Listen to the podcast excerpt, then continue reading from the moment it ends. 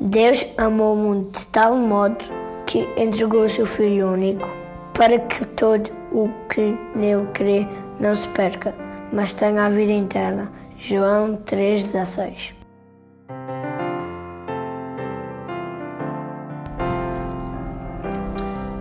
Ao chegarmos à quarta semana do Advento, somos desafiados a levar a nossa mente até ao início da Bíblia para percebermos que o plano amoroso de Deus para cada um de nós teve início no primeiro ato da criação.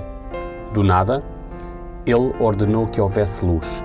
Separou a terra do mar, criou sol, lua estrelas e todas as criaturas da terra. Mas o pilar da sua criação foi o homem.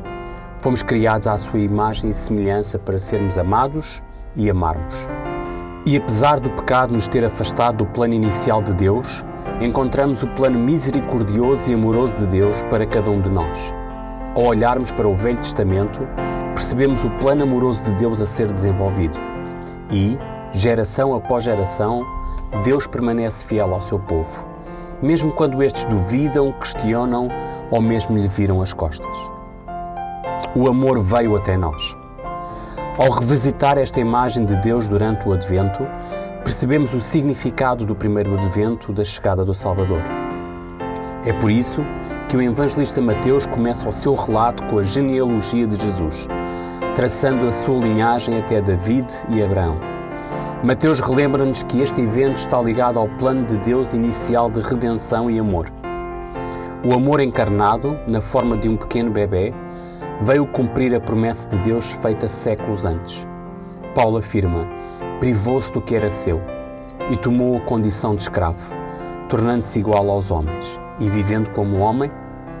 É por isto que ele fez isto, porque Deus amou de tal modo o mundo que entregou o seu Filho único, para que todo o que nele crer não se perca, mas tenha a vida eterna.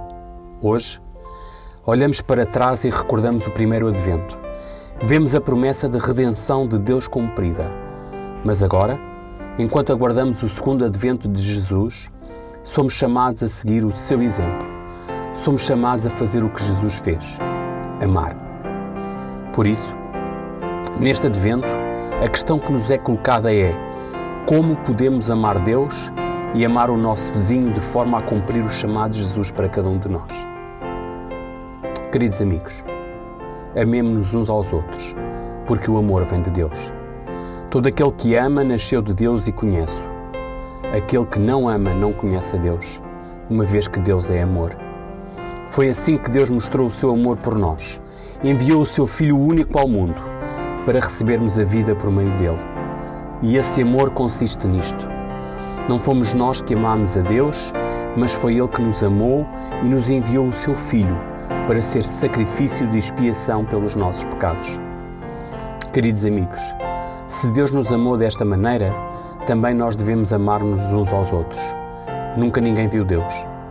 Se nós nos amarmos uns aos outros, Deus está em nós e o seu amor realiza-se de forma perfeita na nossa vida.